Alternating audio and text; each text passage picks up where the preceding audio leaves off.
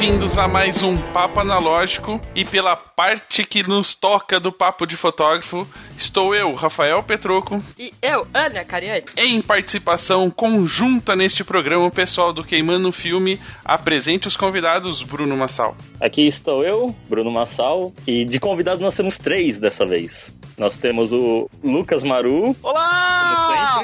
Lá da República de Curitiba. Temos o Romero, que volta a falar conosco. Olá, pessoal. E o, o novato da turma, que é o Ricardo Lisboa. Salve, galera. Que não fala diretamente de Portugal, né? Não, ele não fala de Portugal. o, o Ricardo é um brother, conheço ele há uns dois ou três anos aí. Mais, lembrou? Bem mais. Ah, é, eu não lembro agora, a gente fez vários trampos juntos de fotografia. Então, cara, gente boa, também fotografa com filme, então ele tá dentro, tá antenado no que a gente faz. então, muito bem, hoje, como vocês podem ver, o time que irá falar do tema do episódio de hoje é bem grande, provavelmente teremos muitas discussões aqui nos próximos minutos. Eu gostaria apenas de adiantar, antes do Petroco falar qual que é o tema, que vai ter sangue nesse episódio. sangue de mentirinha. Exatamente. Vai ter sangue porque a treta é bem grande. O tema é manipulação e edição na fotografia analógica. A gente não tem muito conhecimento, né? Porque somos da era digital, eu e a Ana. Então, provavelmente algumas perguntas serão perguntas simples que provavelmente as pessoas que não conhecem muito fotografia analógica irão fazer. Mas eu deixo que vocês, especialistas no assunto, comecem a disputa. Fight! É agora que vai começar a musiquinha da batalha? então, manipulação e edição na fotografia analógica. Esse é um tema bem complicado. Se você for em qualquer grupo de fotografia analógica, né, pessoa que fotografa com filme, e você vai ver centenas de pessoas falando: ah, essa foto eu tô postando direto do filme, não tem edição, é, essa foto não sei o que, essa foto aqui, e aí tem toda a galera. Toda vez que você revela, você edita, toda vez que você faz tal coisa, você edita. Então é um tema bem controverso. É, mas assim, por manipulação e por edição, é, entenda que é basicamente o fato de você alterar elementos do, da fotografia original. Edição, praticamente toda foto sofre. Eu acho que isso é um ponto comum. E manipulação que é a coisa um pouco mais controversa. É, eu vou chamar primeiro o Maru para comentar, que ele é dos chatos também. Pois é, a fotografia sempre foi manipulada, desde o começo. Ela não tem essa história, ah, isso aqui é digital, ou ah, minha fotografia é pura. Cara, fotografia sempre foi manipulada de alguma forma. Quando você vai revelar, você tá mexendo nessa foto, você tá editando de umas formas bizarras ou não a imagem. Quando você corta a imagem, também. A escolha de, de meio também é uma forma de você editar o seu trabalho. Então eu vejo, pelo contrário, que tu, sempre foi manipulado e sempre foi editado a fotografia. Ela não é uma, exatamente uma arte pura, como todo mundo gosta de falar. Lisboa? Pois é, em discussão quente. Boa, cheguei convidado aí num tema cabeludo já. Cara, eu acho que tem vários níveis de manipulação, né? Como vocês falaram agora, realmente, você fez a foto, está manipulando. Tem várias realidades ali que interferem, desde a, do equipamento que você está usando, o que, que você recortou daquilo, enfim. Bom, a manipulação ou para levar o espectador para um lugar ou criativa, como o Man Ray fazia, por exemplo, lá atrás, 1900 bolinha. Mas aí tem outra pegada, né, galera? Aí tem uma pegada de arte, o que tem diferença dos casos aí do Steve Curry atual, né? A questão é qual é o propósito da manipulação, eu acho. Romero? É assim, eu concordo com o pessoal. Manipulação sempre existiu e a forma que o fotógrafo, o artista, se preferir, é, vislumbra a imagem que ele vai querer. Vai ser diferente da forma que ele vai que ele vai conseguir capturar aquela imagem? Então o processo de edição de busca daquela de representar aquilo que ele estava atrás vai fazer parte do processo artístico? E não adianta querer se iludir que toda e qualquer forma de arte você tem esse tipo de coisa? Agora sim o, a questão que nós a questão que tem que ser discutida é até onde isso daí deixa de ser uma forma de interpretar aquele ou de buscar que o aquele, a pessoa que vai ver aquela imagem depois vai ver aquele evento, aquela coisa, aquela imagem retratada, e para quando a imagem começa a virar ficção científica. Você começa a, incluir elementos que você não teve na hora da fotografia para deixar mais bacana, como de novo o Ricardo comentou, McCurry fez agora, ah, tirei essa foto aqui de duas pessoas no rickshaw, mas seria legal se tivesse um terceiro cara aqui. Então, ah, eu teria essa foto de um grupo de criancinhas jogando bola, mas seria melhor se essa criança que tava aqui saísse. Lógico, também tem um outro lado, né? Até onde o público é dono também daquela, daquela imagem, né? Até quando você, eu posso me incomodar pelo fato dele estar tá dizendo, falou, não, eu, pra mim ficaria melhor assim, né? Então eu queria tirar esse elemento, incluir esse outro elemento, né? É, e até onde você pode utilizar a imagem somente como forma de arte, ou no caso do McCurry, como fotojornalismo, que foi a bandeira dele durante décadas. É, Petroco, Ana, querem falar alguma coisa? Bom, eu eu não tenho uma, uma análise assim muito definida sobre se é bom ou se é ruim. Eu acredito que, como fotógrafo, a gente tem que contar uma história, né? Independente daquilo que a gente tá, tá vendo, né? A gente, para mim, a, a questão de olhar, por exemplo, o cara pode fazer isso com a lente, ele vai definir a história, o contexto que ele quer, que ele quer apresentar. No sentido do McCurry, por exemplo, que ele fez, acabou fazendo isso após a, a fotografia, talvez apenas um recurso para chamar mais atenção pro, pro contexto ou para aquilo que ele realmente queria que importasse na fotografia. Não acho errado, mas também acho que existem alguns detalhes, algumas coisas que seriam indiferentes, né?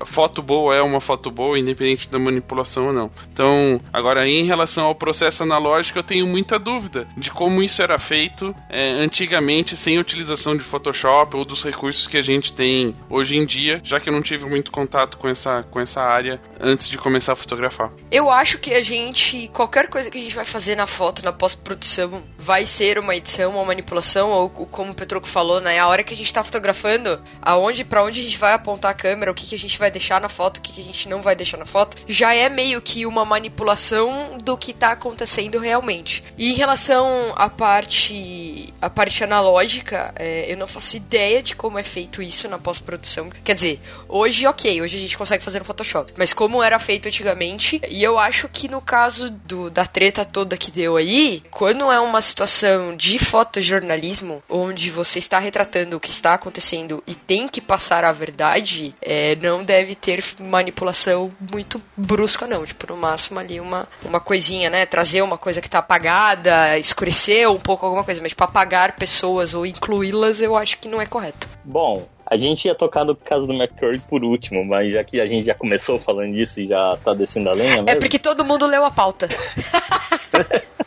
Bom, é, já que a gente tá descendo a lenha, vale citar duas coisas por mais que a carreira do McCurry tenha sido formada pelo fotojornalismo, os eventos mais recentes de questionamento sobre manipulação foram de fotos, né, de ensaios, né, histórias pós essa carreira. Em tese, desde 2009 ele não é mais fotojornalista. Então, essas imagens são todos prints que ele vende ou que exibem em museus e afins ou usam em artigos e são todos digitais. Assim, não estou invalidando o caso, mas tem que levar em consideração que desde 2009 ele não se chama de fotojornalista. E aí, o que vocês acham disso? Rapaz, eu acho que Primeira coisa é que isso tem que ser declarado, né? Francamente. Beleza, se Declarado o cara antes, né, no caso. Declarado antes, exatamente. Eu acho que beleza, se o cara quer fazer ali um. Vai, vamos falar do digital, mas você quer fazer um raw ali lavadão, mas você tá pensando naquele preto e branco, silver, lindão, tal, tudo mais. E a hora que você bate a olho, tem fotógrafos que eu já ouvi falarem, por exemplo, do, do Araquém Alcântara. Pô, eu não gosto do trabalho do Araquém porque ele manipula muito. Eu gosto, eu acho legal, porque ele nunca falou que ali é a verdade da vida, né? Aquilo é o, o Gênesis.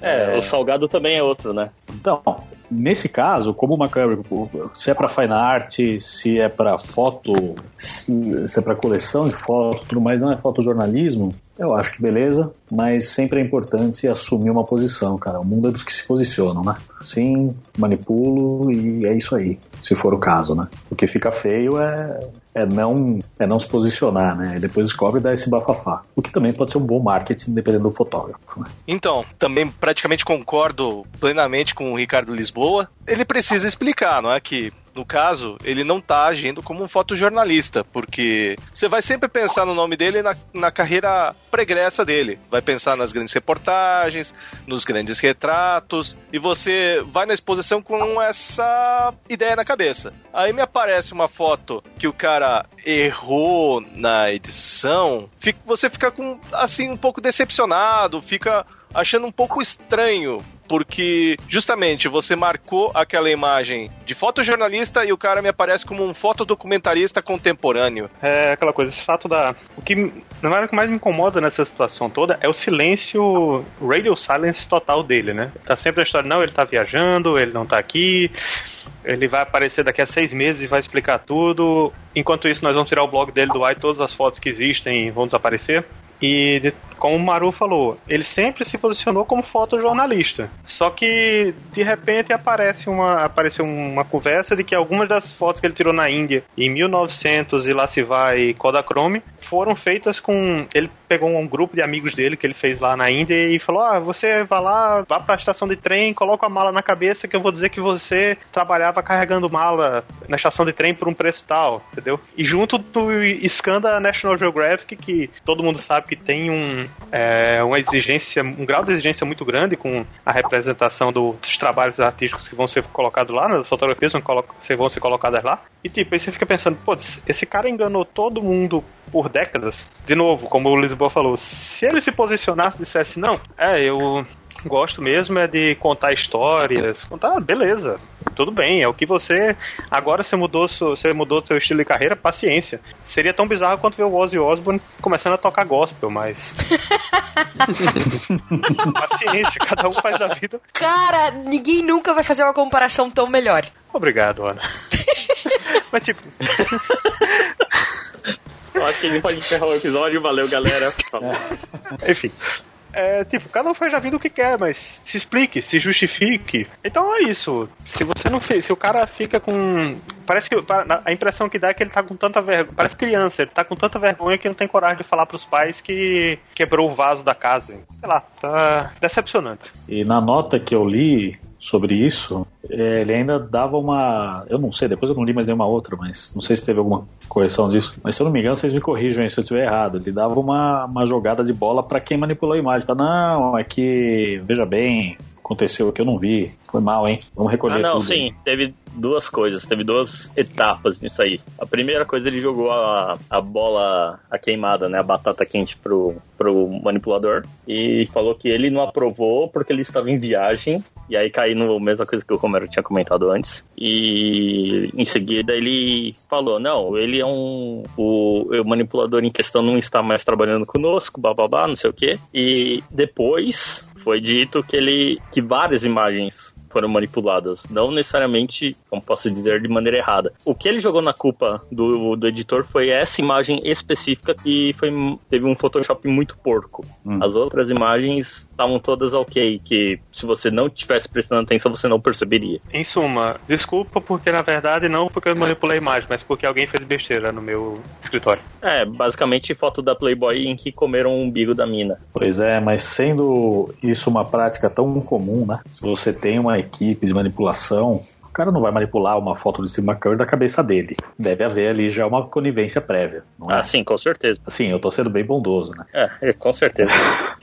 Então não Bem, funciona de deve- jeito nenhum essa desculpa, bicho. Ah, tá deve, bom. ser um, deve ter sido um erro básico, assim, que deve ter custado uns 50 mil dólares pra cima. É, eu quero tomar LSD, né? É. Fez isso. Mas enfim, provavelmente ele não é um, o primeiro e nem será o último fotógrafo que vai se envolver, não no, que vai se envolver num caso como esse, mas que não utiliza, quer dizer, que utiliza a foto, o Photoshop ou esses recursos para poder fazer uma fotografia, digamos, vendável ou comercial, assim, para poder vender para impressões, revistas e etc. É, vocês acreditam que esse tipo de atitude de uma pessoa considerada um, um grande fotojornalista do, do mundo, é, em um dos maiores de todos os tempos. É, é válido ele fazer esse tipo de, de manipulação? Vocês acham que os fotógrafos, os fotojornalistas podem utilizar desse recurso? Ou é algo que para essa área da fotografia devia ser desconsiderado e não poderia ser utilizado? Complicado, assim. Eu acredito que, como a. Acho que foi a Ana que comentou mais cedo. Você fazer edições pontuais, assim, do tipo, ah, é, essa foto,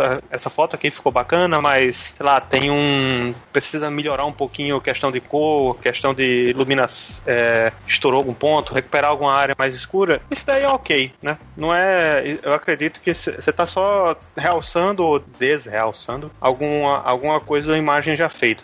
A minha questão é você alterar a composição ou os elementos da imagem. Fotojornalismo tá, não deveria fazer crop, inserir informações numa não pré-existentes numa foto. Porém, é, a gente já conhece alguns casos, inclusive de prêmios, que o cara andou fazendo esse tipo de coisa. E só se descobriu depois, tanto em filme quanto em digital. Eu tava aqui com uma imagem referente a um dos protestos da década de 70, da, da história dos direitos civis, que o cara, o, o, a foto premiada perde, foi tirada um poste que estava atrás da pessoa. Aí você vai argumentar, tá, mas era só um detalhe estético. Era só um detalhe estético, mas você, pe, uh, você vai comprometer a informação da, da verdade pelo que está lá simplesmente pela estética? Eu acho que não, não é? Não deveria ser esse o primeiro a primeira preocupação do fotojornalista. É, de fato eu concordo com isso. Pois é, né? A questão é o precedente que isso abre, né? Concordo com o Maru. Se é aberto esse precedente de uma manipulação só por um detalhe estético, primeiro que assim, né? O, detalhe estético importa ou não importa, são as variáveis, isso é quantas pessoas forem ver. Pode, variar, pode pesar para algumas pessoas e para outras não. Então acho que não tem que ter no, no fotojornalismo. Se tem algum tipo de desculpa, não, mas era uma coisinha de nada ali, aí abre-se um precedente para se julgar. Então o que pode, o que, que não pode. Aí já, aí já era, aí acabou. Porque vira, interpre... vira julgamento de valor praticamente, né? E, fotografia não é julgamento de valor. Fotografia é interpretação de cada um que vê a foto, eu acho. E levar a fotografia para esse outro campo é muito complicado. No caso do fotojornalismo, o que eu acho que rola não é bem manipulação, mas e criação em cima de uma imagem. Cara, quer fazer uma imagem diferente? Faz uma múltipla exposição. Ou trabalha com iluminação, não sei, deixa ali aberto, usa um monte de flash, não sei. Aí eu acho que ainda vai, né? Nem tirar poste nem colocar gente, porque aí abre esses precedentes para, por exemplo, um WordPress foto, dar os chabus que dá. Porque assim, na real, é, é um guia né, atual de vários, várias agências, inclusive, que você não deve editar as fotos de maneira alguma. Inclusive com agências tipo. Quem foi que. Gary? A, a, a própria National Geographic, que agora ordenou que todos os fotógrafos mandem um JPEGs da câmera. Ou seja, você descarrega a foto e já manda. Você não tem nem tempo de tratar a foto. Então, foi a, eu a acho Reuters, que. não foi? A Reuters também foi na, na onda. Na verdade, então, praticamente a, a, galera tá tentando combater também essa onda de manipulação, mas isso, esse caso foi devido aos os pontos mais recentes, né? Inclu, incluindo o caso do McCurry, mas antes foi por causa da, da foto, acho que de 2014, da WordPress Foto, a vencedora uhum. do menino refugiado, que na verdade sofreu uma baita de uma edição pesada, não de adição nem de remoção de elementos, mas de, de cor e tonalidade mesmo. Que a foto era extremamente clara e o fotógrafo puxou para um tom muito dark, praticamente sombrio. Então, até mesmo visualmente, você tem diferenças no que você quer passar com uma foto. Mas eu, eu entendo o ponto de vista de é, modificar o que foi do que aconteceu. Mas vamos falar um pouquinho, voltando ao tema do papo analógico, né? Nesse momento em que a gente fala tanto de manipulação, muito se dá hoje por causa do, da fotografia digital e também por causa do Photoshop, mas qual que era o conceito de manipulação e edição na época do analógico? Como é que isso era, era possível ser feito? Existia uma maneira de manipular a fotografia, fazer esse tipo de edição que a gente faz hoje na época do filme? Então, existia, né? É, inclusive, muitas das ferramentas do Photoshop, os ícones do Photoshop mesmo, são baseados nas ferramentas da época. Os mais famosos, que é o Dodge Burner, né? São aquela. eram tipo uns bloquinhos de papel que o cara cortava no tamanho que ele queria, no formato que ele queria, prendia no aramezinho e ficava. deixava na frente da, do papel que ia receber a, imagem, né, para clarear ou escurecer aquele ponto. Né? Aí você também tinha é, aquela ferramenta de crop, que eram duas barras pretas mesmo, onde você podia escolher o que, que você ia o tamanho da imagem que ia ficar final e você podia ampliar ou reduzir o, o zoom lá do enlarger, né, ampliador para poder colocar aquilo ali. Você tinha pincel que você fazia retoque, aquelas brush também, né, o não esqueci qual é o nome daquilo em, isso em português, airbrush. Alguém lembra? Aquele spray. Uhum. Você também utilizava isso daí. E o mais interessante. Tá falando, mas eu não lembro. Pois é, que é aquele negócio que você bota um tipo um sprayzinho que fica com uma. uma e começa a jogar já, pinguinhos de tinta naquela região que você usa para corrigir, sei lá, acne ou sei lá o que. E um dos mais interessantes que eu acho era aquela Quick Mask, que é o botão Q do, do Photoshop. Quando você coloca, toda a imagem fica vermelha. Aquilo ali era porque o, o pessoal que ia fazer a, a impressão, ele utilizava um. Ele imprimia uma foto primeiro, depois ele colocava. para colocar outra imagem por cima, né? Ou texto, se fosse um jornal, alguma coisa do gênero, sei lá. Aí ele usava um material parecia um gel chamado rubilito, que na hora que a como que como ele era vermelho, a imagem ela não a, a luz vermelha ela não absorvia a a imagem que estava sendo projetada ali, né? Então você ficava com duas imagens sobrepostas, sendo que nada ficava por cima do, da imagem original. E aí tinha outros, sei lá, o, você podia cortar e colar e colocar uma outra imagem. Então, a imagem famosa de Teddy Roosevelt, que ele tá andando em cima de um alce, que depois de anos descobriu que aquela imagem foi editada, né? Eles pegaram o Teddy Roosevelt, colocaram em cima do alce e para ficar bacana, tá? Etc. Existiam, existiam várias formas que o pessoal trabalhava aí. Se eu não me engano, foi a Magnum, alguém me corrija se eu estiver errado, há uns anos atrás, lançou algumas imagens, tipo, base, que o pessoal dizia, olha, escureça aqui, clareia aqui, altere isso daqui, faça isso, faça aquilo outro, e para poder editar a imagem para chegar no, naquele objetivo final, né? das informações para o técnico do, do Darkroom lá. É, a Magnum lançou um livro inteiro, basicamente, disso, né? Que é o Contact Sheets, o Folha de Contato, com praticamente isso, todos os fotógrafos clássicos dele, deles, né, da agência, e os seus respectivos, suas respectivas folhas de contato com todas as fotos dos negativos, mostrando um pouco como foi o processo de, de edição, né, escolha da foto, como que, o que, que era para fazer, né, na foto em si final. Acho que todo mundo tem esse livro aqui. Eu não, eu não. porque era muito grande, eu não tenho onde guardar em casa. Mas eu tenho, tem? Tenho, tenho sim. Tem uma versão em inglês dele. E assim, é um livro que a gente indica para todo mundo. A gente vai colocar um link aí no, no texto em algum canto. Porque é um livro bem legal para se ter, para você saber, ter a noção de que existia manipulação e edição desde os primórdios da fotografia. Então, não é nada novo, na real, isso. Inclusive, eu vou abrir uma outra discussão aqui para datar pré-2000, né? Pré-2000, que era praticamente todo o trabalho comercial feito com fotografia analógica. E aí, o editor ou o laboratorista tem coautoria na foto? Hum, boa. Boa, hein? Porque assim, a gente, eu vou citar um exemplo clássico, que é o Henri Cartier-Bresson, né? Anos depois, o laboratorista da Magnum pediu, né, a coautoria que foi negada de pelo menos metade do acervo do Bresson. Nossa, tipo, pelo menos metade, né? Não era uma foto ou outra. Exato. E aí? O trabalho dele era tão ou quase importante do Bresson porque naquela época que não existiam fotômetros e os filmes eram, os negativos eram ruins, eles fotografavam de qualquer jeito e quem fazia milagre era o laboratorista. Tá, eu vou fazer uma observação e que talvez possa ser um argumento defendendo ou o fotógrafo ou culpando o laboratorista, pode ser? Eu imagino assim, se eu faço a fotografia e diz a lei, né, na questão de quesitos autorais, que não basta só eu apertar o botão. Se eu componho a foto, a imagem é, é minha, mesmo que outra pessoa aperte o botão. Digamos que o, que o fotógrafo, seja ele qual for, tenha feito a foto e levado para o laboratorista.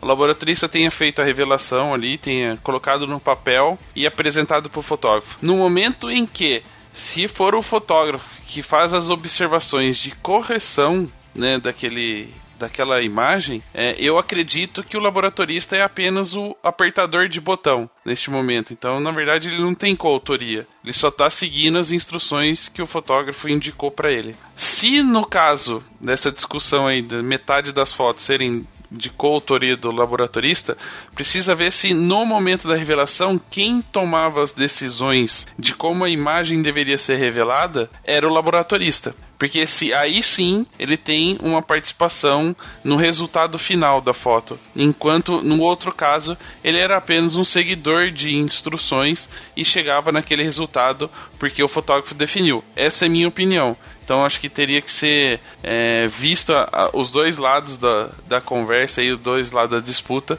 para entender qual que era o processo feito, o que o laboratorista fazia para chegar naquele resultado, se era por conta própria ou por decisão do fotógrafo. Então, aproveitando o gancho que você citou, é, o laboratorista em questão ele perdeu a, a, ação movida justamente com esse argumento. É, o, o que ocorreu, né? O que ele argumentou em favor dele foi que o Bresson ele não tinha cuidado, e isso é, é um fato comprovado. O Bresson não tinha cuidado com os negativos. Ele fotografava muitas vezes com a mesma abertura e a mesma velocidade, independente da cor de, da condição de luz. Uhum. E que ele fazia milagres, entre aspas, para salvar essas fotos. Fotos que, inclusive, se tornaram icônicas do Cartier-Bresson. Então, o argumento dele foi que se não fosse o trabalho dele, essas fotos não existiriam. E que, de certa forma, faz sentido. Mas, baseado em leis e afins, ele não estava junto no momento do clique, então ele não tinha, de fato, uma coautoria do jeito, da, no jeito literal da palavra. Sem contar que, assim, essa argumentação dele é dificílima de ser provada, né? Exato. Porque, assim, sei lá, Porque o negativo já existe. Então, Exato. O negativo já existe e qualquer pessoa, em teoria, que tivesse capacidade de fazer edição de imagem teria condição de chegar ao mesmo resultado desde que seguisse as mesmas instruções. Só que se você não tem comprovação de que existiram as instruções, nem de que elas não existiram, então o argumento dele fica muito difícil né, de ser, de ser acatado. Exato. Se não existe aquele mapa de exposição da foto, dizendo, ah, tem que fazer isso, tem que fazer isso, não tem como você dizer, ah, o que que aconte... quem é, de quem que afinal foi a foto, porque na verdade você vai atribuir como, sei lá, do fotógrafo, porque se não existe um mapa de exposição, você vai ser pro labo- laboratorista, porque não, não tem a instrução do fotógrafo. Quando sim, você vai ver as coisas do, do Ansel Adams, tem aquela mapa maldito lá com 200 mil coisas, aí você vai dizer, não, ele só pode ter sido o autor da foto, não é? Exatamente. Exatamente, faz sentido. Eu acho que tem também uma questão de. Tem, tem caras que têm essa, essa posição mais, mais clara, fotógrafos que têm né, uma, uma valorização maior e uma parceria efetivamente com o laboratorista, ou seja, bom, hoje em dia com o cara que faz o tratamento digital, né? Isso é uma coisa que acho que vem antes da lei, né? Ou deveria vir, pelo menos, antes da interpretação ali do, do embate. Isso deveria já estar claro. Eu acho que artisticamente é uma coisa que pode ser assumida sem problema nenhum pelo fotógrafo. Não, esse aqui é mesmo laboratorista, isso aqui é um trabalho em conjunto, bicho. Você pode até falar, porque eu fotografo tudo do mesmo jeito, ele que se vira, que seja. E se, e se fica também uma questão de apenas, entre aspas, né? É, não que seja pouca coisa, mas de simplesmente salvar fo- as fotos do cara, porque o cara clicava sempre do mesmo jeito, pode abrir um precedente legal e falar assim: não, mas isso não é um trabalho de autoria, isso é um trabalho técnico, isso não é coautoria. Porque senão tem uma série de trabalhos técnicos que viram coautoria e aí o rebuto tá feito, né? Exato. É, aí seria tipo o caso dos estúdios, né? De foto publicitária. O assistente vai lá, monta toda a luz, o cara chega, clica, acabou. É, mas é, em questão de estúdio, né? Essa é uma questão também que batem até hoje na tecla. Teve, teve um caso recente, eu acho que final de 2001, em que um laboratorista também é, exigiu au- autoria na coautoria em uma foto, agora eu não lembro de qual fotógrafo foi. Uma foto hiper famosa de campanha da, da agência África e o caralho. É, justamente por ele ter editado a foto. Então é uma coisa que o precedente foi aberto lá atrás e continuam fazendo até hoje. Sei lá, eu acho que se você tá sendo pago pra fazer aquilo, acabou, mano. Te pagaram pra fazer, você recebeu, pronto. Acabou. Pode ser, é uma forma, Ela- de, é uma forma de analisar. Eu, se fosse, se tivesse advogando nesse sentido, alegaria isso aí também. Falou, olha, ele foi simplesmente pago para fazer um serviço que Cartier-Bresson não teria tempo para fazer, porque o tempo dele é muito mais valioso para ele tirar outras fotos. Então, Digamos mais ou menos que seria o trabalho de um arquiteto e de um pedreiro, né? É um, um pedreiro. Imagine se toda a construção que ele fizesse, ele pedisse para que a- aquela casa viesse metade no nome dele, em vez de sair uma divulgação do arquiteto em si. É. É, ele era o, o contratado para executar aquilo que ele é especialista em fazer, é, a revelação. E não necessariamente saber fazer a revelação é saber fotografar. né? Então, a fotografia se baseia em vários conceitos. Se a gente dividir em porcentagem, provavelmente uns 25%, 30% seria voltado para revelação. E nesse caso, não é a grande maioria, não é a maior parte do trabalho. Então, seria, digamos, uma meia coautoria do trabalho do, do fotógrafo, que provavelmente tinha outras preocupações no momento do clique e que isso gerou aquela imagem que poderia ser manipulada depois nas condições que, que o laboratorista recebia a imagem. Então eu acho que é, a coautoria seria se ele tivesse influência maior é, na imagem em si, não só na, na disposição de luz e de contraste, de brilho, enfim, das coisas que eram possíveis fazer na fotografia analógica, na revelação. Quer dizer, então, e também que o, o seu Gava ia ser o coautor de metade das fotos preto e branco em filme. Ah, com certeza. quando ele olha Eu o seu negativo falar, e fala quando- assim, você fotometrou assim, né? Não, e eu vou falar, o... acho que quando eu tava começando a fotografar, que tinha digital, mas era caro pra caralho, então eu vou usar o filme. O seu Gava foi coautor das minhas primeiras fotos, apesar de todas serem uma bosta. Grande seu Gava, né? Personagem mítico já. né? Sim. Mas vamos lá, então hoje esse coautor é o Maru, né? O Maru revela meus filmes preto e branco. Ô, não, mas eu não vou pedir coautoria, não. Ah, eu também não ganho dinheiro com isso, não, então tá bom. Fala- Aproveitando que falar de laboratorista, já que o Mauru revela as fotos do Bruno, como é que é esse processo, Mauru? Quando você recebe as fotos do Bruno, quais são as coisinhas que você tem que fazer ou preparar para que depois você possa entregar as fotos para ele? Eu preciso posso- saber se ele quer. Afinal, ele revelou no ISO original. Você tem alguma coisa diferente na exposição? É a primeira coisa que você tem que perguntar, porque aí você vai ver. Tá muito contrastado para você ver. Ah, vou usar tal revelador, vou ter que. Não vou ficar agitando demais. É, eu posso citar o, o- como exemplo a última coisa que a gente fez, né? Que, a gente- que eu estava lá na casa dele, inclusive, que foi, ah, vamos revelar isso aqui e tal. Era o Agfi Scala. Daí a gente achou uma receita pra fazer um X-Tol. Os tempos tudo foi o Maru que cuidou. Daí ele falou, coloca o filme na espiral. E eu fiz isso em menos de 5 minutos ele ficou impressionado. Tá, explica. É, porque assim, tem um outro amigo nosso, o Pedro, o finado Pedro, porque agora ele virou youtuber de jogos de videogame. Ele demorou aproximadamente 30 minutos pra fazer a mesma coisa que eu fiz em 5. Ah, tá. É porque E a questão da tinha espiral um- no filme é porque como você faz no escuro e você tem que. Você tem uns marcaçõezinhas na espiral, então muita gente se enrola nas primeiras vezes, né? Exato. Aí, mas, realmente é fazia um, mas fazia uma cara que eu não colocava o filme em espiral. Pra eu conseguir fazer em 5 minutos e não fuder o filme, foi um feito mesmo. O... Aliás, Romero, você tá me devendo um filme, tá? Eu, tenho, tô devendo revelar dois. Eu te falei, não foi o que aconteceu com o meu último, meu último ah, conjunto de, de Blix? É, falou. O- Pois é, eu preferi não revelar os seus primeiro, sabe? Eu estraguei dois rolos meus, olha só como eu sou seu amigo. Vi que o, o Bleacher tava ruim. E agora eu tô arrumando tempo, paciência e me resignar da perda de dois filmes e de meio livro de, de Bleacher pra poder revelar os seus. É, então, eu, é um, um fato engraçado, né? O, o- enquanto o Maru revela meus filmes preto e branco, o Romero tá revelando meus cromos. Então eu tenho meus dois laboratoristas aqui. Pois é, rico, bonito, bem novinho, ainda tem laboratoristas. Que bom, né?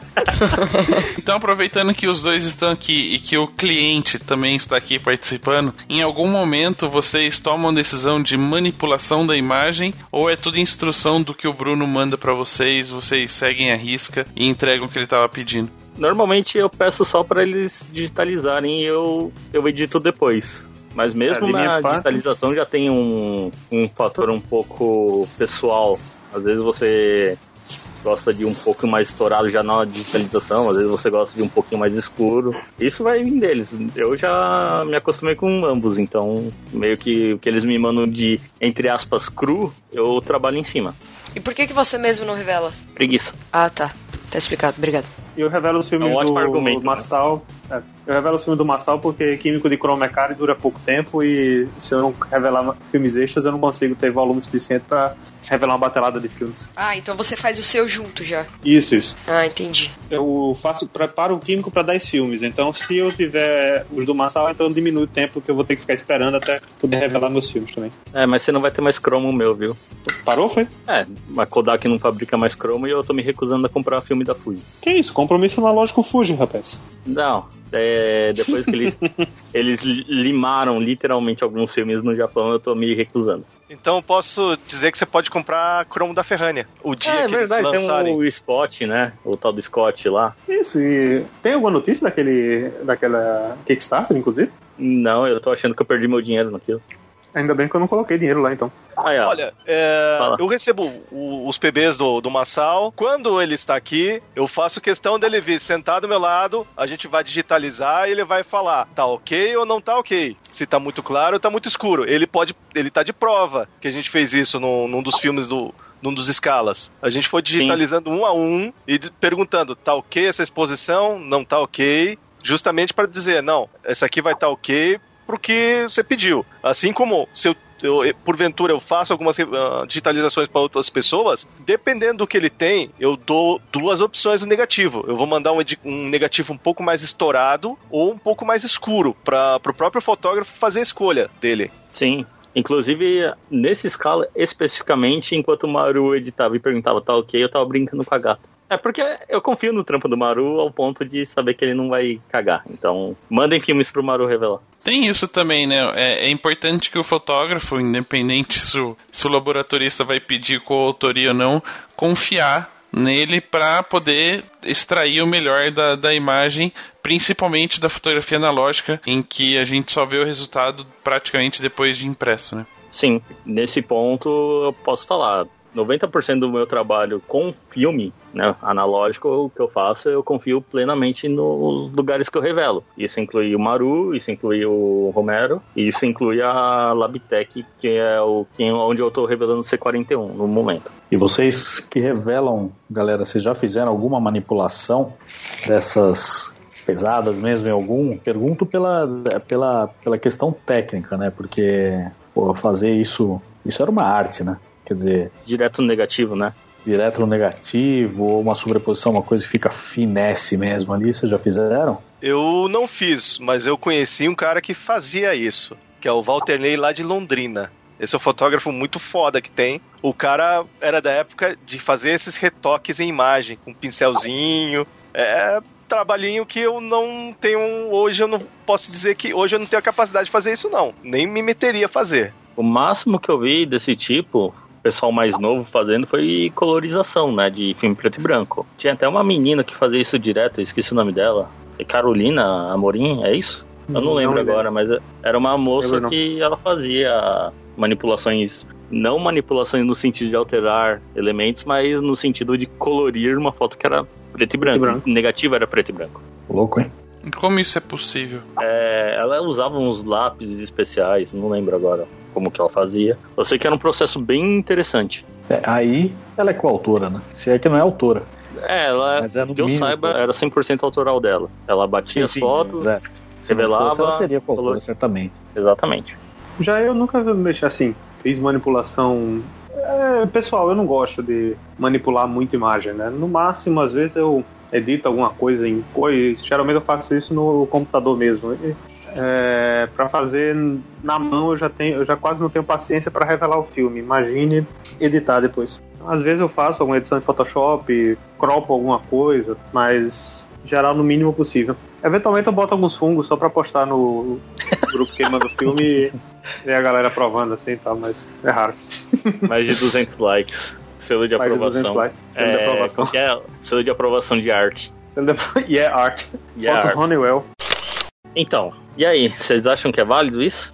No conceito geral? Rapaz, eu acho que o conceito geral é muito abrangente, né? Porque a gente foi desde o fotojornalismo até a moça que faz, que colore o negativo PB, né? Então acho que é, é uma questão de contextualização, cara. Se é válido ou não. Se é artístico, se o cara assume, fala, ó, eu toco terror aqui, eu manipulo mesmo, essa é a minha arte, porque quando eu faço a foto eu tô vendo outra coisa, que eu vou fazer essa outra coisa depois, isso aqui é só a base, o clique é só a base pra minha pira. Beleza, deita o cabelo, desde que não, não, não diga que aquilo lá é fotojornalismo verdade, total, notícias populares. É... NP, grande NP. Grande NP. Eu acho isso, cara. Difícil dizer sim ou não de uma forma totalmente abrangente assim, né? Homero, Maru. É aquela coisa.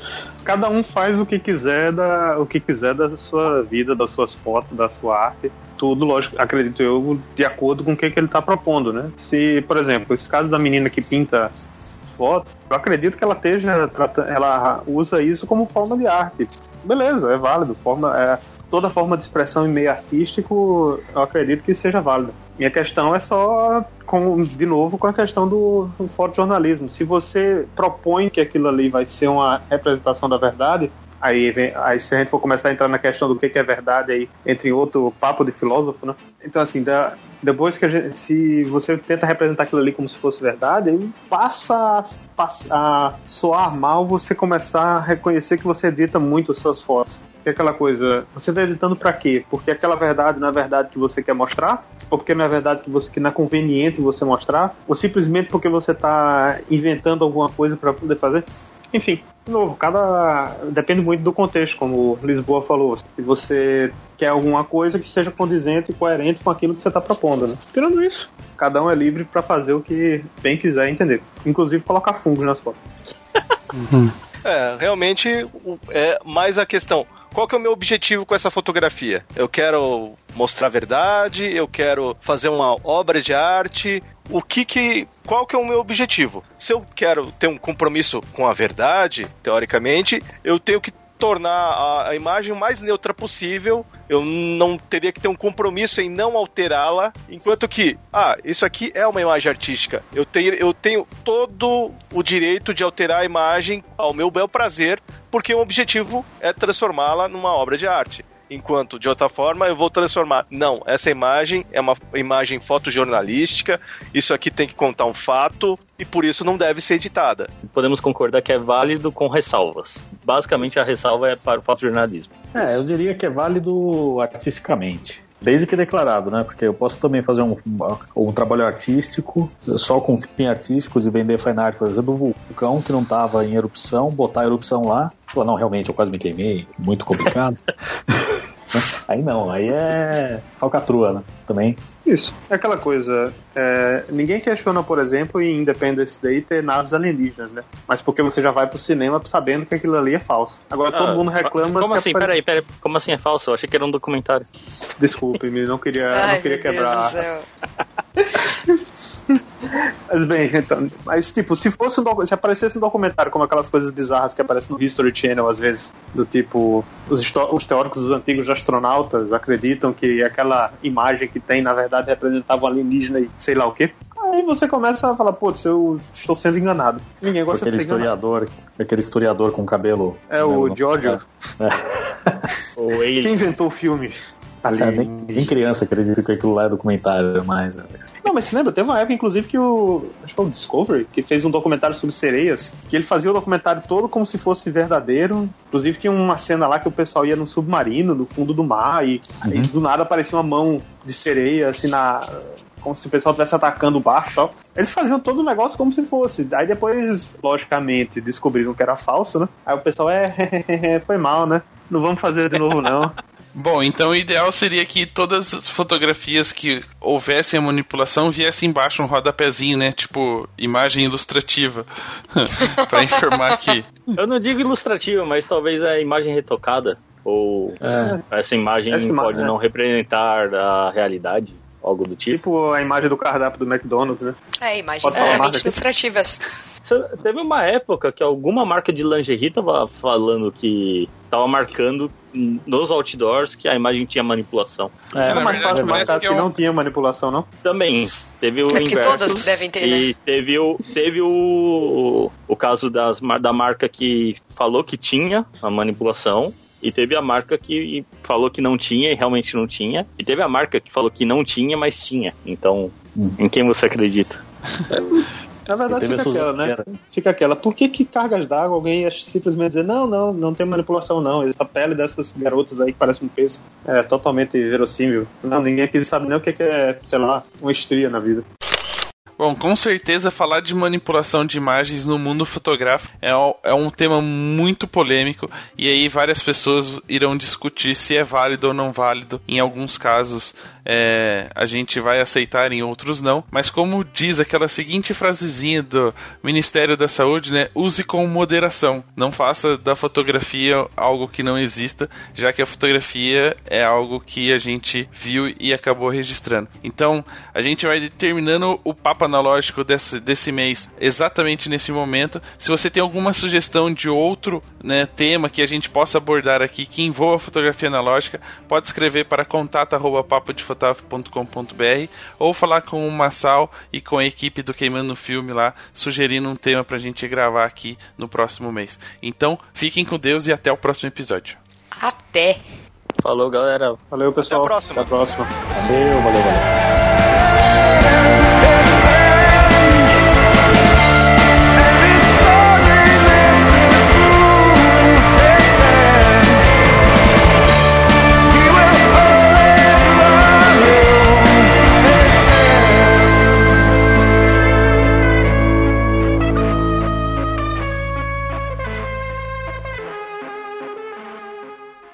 Eu sou viciado nessa merda e não tô jogando agora.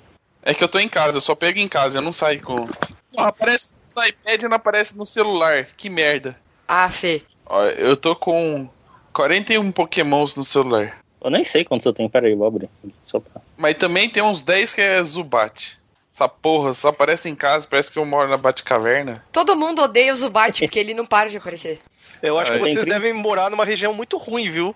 Eu tô com exatamente 30 pokémons. Todos diferentes. Eita porra, velho. Quem tá Cara, Quem tá jogando? jogando, velho? Apareceu dois pokémons aqui, cara. No meio da gravação tem que aproveitar. Porra, é um pinto. Não, não. Mas deixa no, profissional. no mudo, né? Tô brincando, pô, vamos lá. Pelo menos.